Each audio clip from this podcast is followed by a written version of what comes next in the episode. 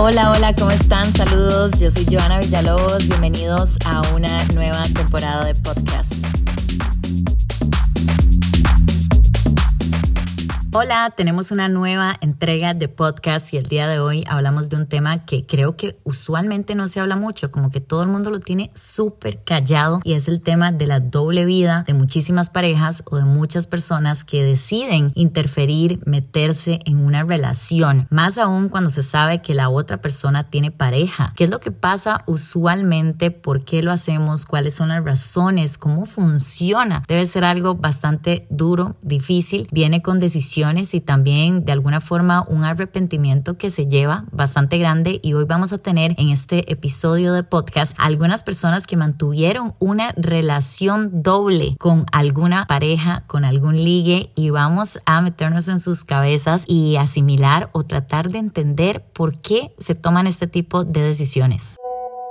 Hola Joa, en mi caso pues yo fui la amante de la relación que tenía mi ex con su nueva pareja. Cabe recalcar que su nueva pareja había sido la muchacha con la que me dieron vuelta dentro de mi relación. Entonces, cuando se me dio la oportunidad, yo honestamente acepté y toleré muchas cosas porque primero por alimentar mi ego y segundo porque quería devolver el daño que en su momento pues me habían hecho a mí. Pero con el tiempo entendí que ni el mae ni la muchacha valían el costo de lo que yo estaba viviendo, ni tolerando, ni aceptando en dentro de mi vida. Así que un día simplemente me cansé de todo y chao pescado, porque la verdad es que ninguno merece vivir a una situación de esas.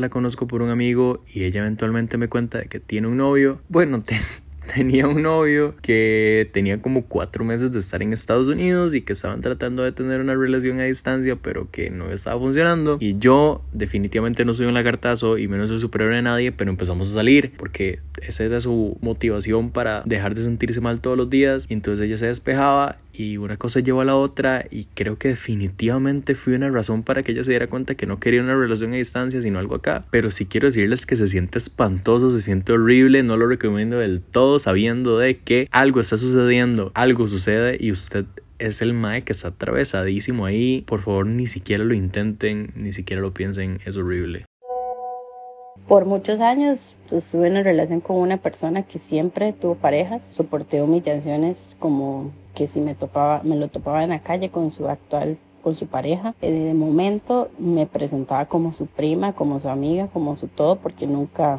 nunca, siempre nos veíamos a horas que no eran eh, horas normales de una pareja, salir a lugares públicos, nunca, eso nunca nunca lo viví con él y sostuve una relación así por más de 10 años. Y siempre me decía que si alguno de los dos se casaba en algún momento, eh, siempre nos podíamos, podíamos vernos, siempre podíamos seguir siendo amantes, por así decirlo. Al día de hoy él insiste en verme, en hablarme, en buscarme. Claramente a mí no me interesa, él carga encima de los divorcios, yo estoy felizmente casada, pero él sigue insistiendo para ser amantes, eternamente amantes. Wow, qué fuerte. Bueno, si en algunas ocasiones a veces somos el otro o la otra y ni siquiera nos damos cuenta. Estaba viendo un estudio británico de que aproximadamente el 35% de las personas entre 20 a 35 años afirmaron que en algún momento de sus vidas tuvieron una doble vida o una doble relación. Pero ¿qué hace realmente que una persona se incline hacia estas características o que les guste? Bueno, tener una doble vida no es algo que ocurre solamente en las películas o superhéroes o demás, sino que realmente la gente lo hace. Hay personas que lo disfrutan, hay personas que lo hacen por venganza. Las razones por las que ocurren son numerosas, pero hay varios puntos que este estudio decía por las cuales uno como persona decide tomar esta decisión. ¿Existen algunos rasgos o alguna motivación que los hace ser así? Bueno, una de las razones decía que suelen ser personas inmaduras a nivel emocional, que no son capaces de establecer o tener una relación de pareja monógama y se caracterizan caracterizan por su inmadurez emocional, que también las hace ser personas manipuladoras, súper capaces de fingir sentimientos, que por ahí siento que es la parte más dolorosa, que logremos tener eso y emocionarse por algo no experimentado. Y es que yo no entiendo cómo a veces uno, bueno, puede tener la facilidad de tener una pareja y estar con otra persona y luego ver a la novia o al novio como si nada pasara. Esto es algo bastante, bastante abrumador. Yo siento que es algo que no es fácil fácil de hacer, tampoco son personas emocionalmente responsables o con una responsabilidad afectiva para nada y que el primer síntoma de todo esto es una inmadurez emocional.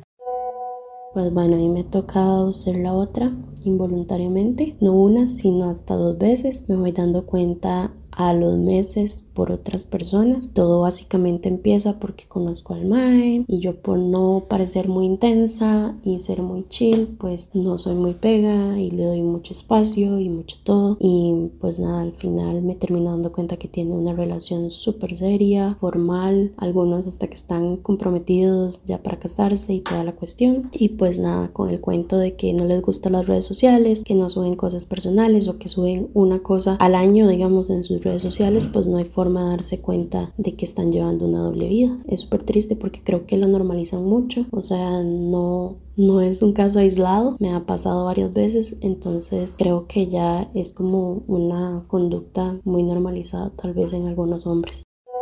Hola Joan, fueron cuatro años con un muchacho, la relación fue porque él decía que todo mal con la novia y que iban a terminar y al final nunca pasó. Mm, lo dejé porque yo conocí a otra persona, entonces ya al final no sentía nada por él.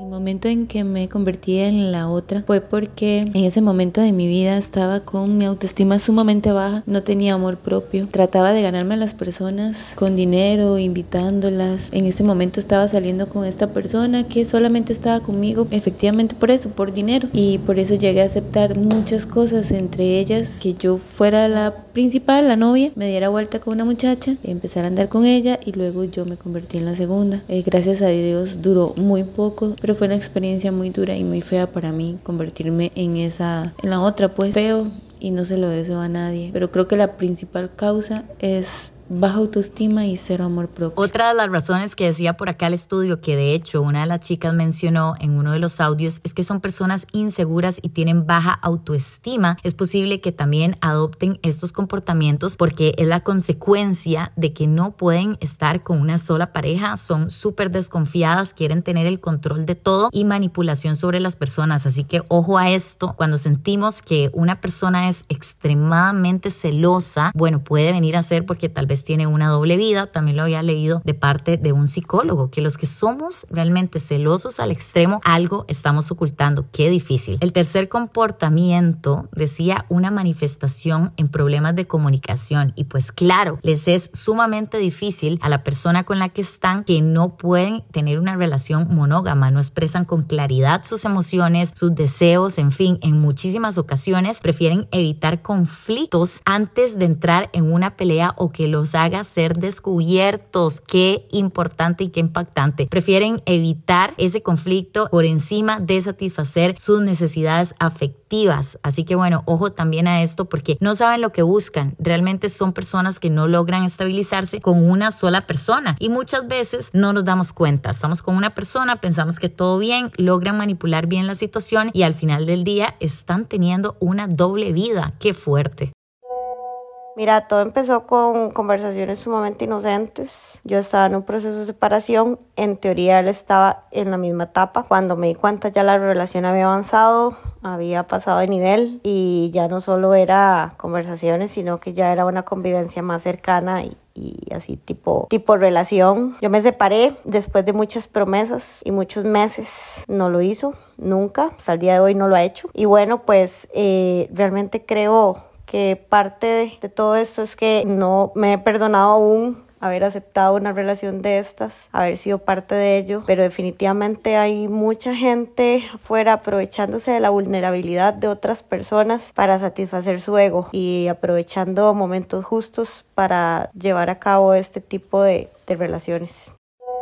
Hola, hola Joa. Bueno, mi historia comienza hace cinco años. Yo eh, sabía que estaba casado y tenía un bebé, pero al principio fue nada más como simple amistad. Después las cosas se fueron dando y ya comenzamos una relación de sexo. Era solo sexo, pero con el tiempo me enamoré grave error. Y ya por las noches lo, extrañaba, me ponía a pensar de que él está con su mujer y su hijo y yo sola aquí. Y con el tiempo quedé embarazada. Cuando yo quedé embarazada yo le comenté a él y él lo que hizo fue decir yo no sé nada, usted tiene que hacerse cargo de eso. Y sufrí mucho porque pensé que él iba a tomar otra actitud, pero no fue así. Y el día de hoy todavía me busca, me dice que me quiere y estando con su mujer, ahora tiene dos hijos, pero yo ya cerré el círculo con él. Creo que me lastimé sola. Me hice ideas en mi cabeza que él podía dejar su mujer, su familia para estar conmigo, cosa que no, no va a pasar y no pasó.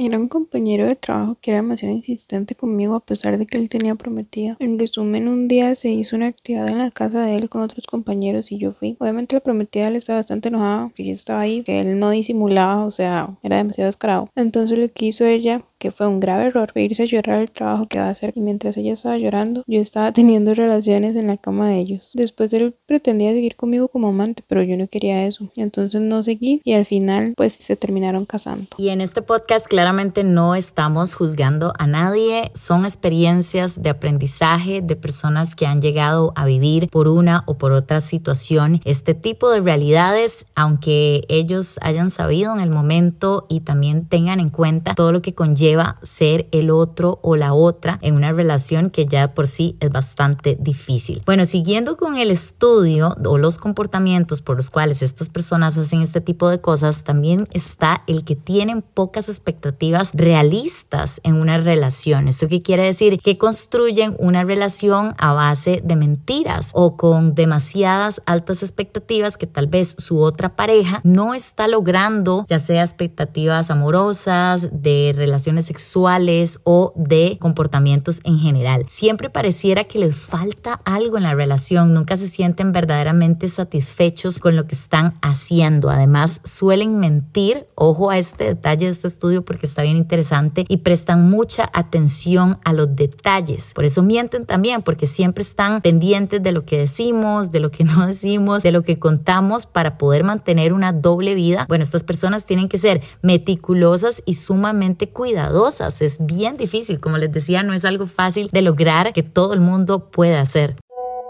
Hola, fui la otra en dos ocasiones en mi vida. La primera vez duró, yo era muy joven, tenía, iba a cumplir 18 años. Él me llevaba 10 años y tenía su pareja, yo conocía a la pareja, no, no éramos íntimas amigas, pero sabía quién era. Los veía juntos, lo conocí en un gimnasio. Creo que lo que nos llevó a eso fue salir como de la rutina en la que estábamos, porque yo también tenía una pareja en ese momento. Nos gustaba como lo, lo emocionante de lo prohibido. Nos veíamos muchas escondidas en parqueos, en la casa de él, inclusive llegué a ir a la casa de ellos dos. Él se casó, se comprometió, se casó y aún así yo le seguí creyendo todas esas mentiras de que quería estar conmigo, que yo lo hacía feliz, que solo quería estar conmigo, que no había nadie más para él, aunque él estuviera casado ya. Duró bastante esta aventura y me cansé de varios años, me cansé el día que supe que iba a ser papá. No había nada más que hacer. Entonces decidí irme. Después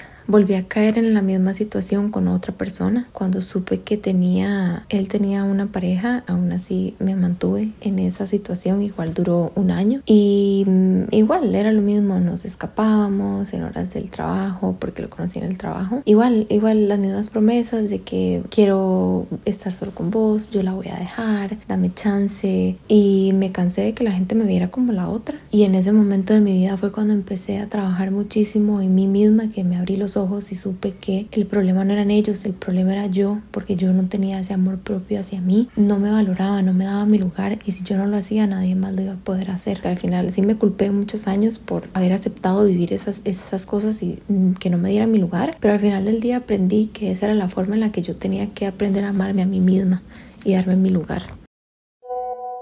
Bueno, resumidas cuentas, yo empecé siendo principal y terminé siendo secundario. Como te conté, yo empecé a salir con esta chica, empezamos a estar, era una relación en un inicio, digamos, abierta, pero con el tiempo ella me pidió monogamia, yo obviamente, bueno, en ese momento por, por la relación acepté. Después nos separamos por diferentes cosas y eh, ya después ella volvió. Y ella volvió y obviamente seguían habiendo sentimientos, seguía habiendo emocionalidad fuerte de uno con el otro pero ya ella estaba con otra persona. Entonces yo me involucré ahí y la verdad me arrepiento full porque mm, ya después me empecé a poner en los zapatos del, del chico y la verdad me sentí, me sentí pésimo. Yo sí creo que cada acción que hagamos en la vida tiene su consecuencia o sus consecuencias. En este episodio de podcast hemos escuchado todas estas historias que creo que de alguna forma de lo que hemos aprendido es que nunca se sale bien de una situación como estas, que detrás de una decisión de ser la otra o el otro se esconden un montón de inseguridades, miedos, falta de amor propio que es bastante fuerte y que llegamos a tomar esas decisiones. Creo que aquí no estamos para juzgar a nadie y yo creo que todos en la vida hemos llegado a hacer algo malo, hemos sido el malo de alguna relación, de algún ligue, de algún tipo de acercamiento con una persona. Por eso sí creo que cuando escuchamos este tipo de historias no debemos optar en la posición de juzgar, sino más bien aprender de lo que estas personas están diciendo y que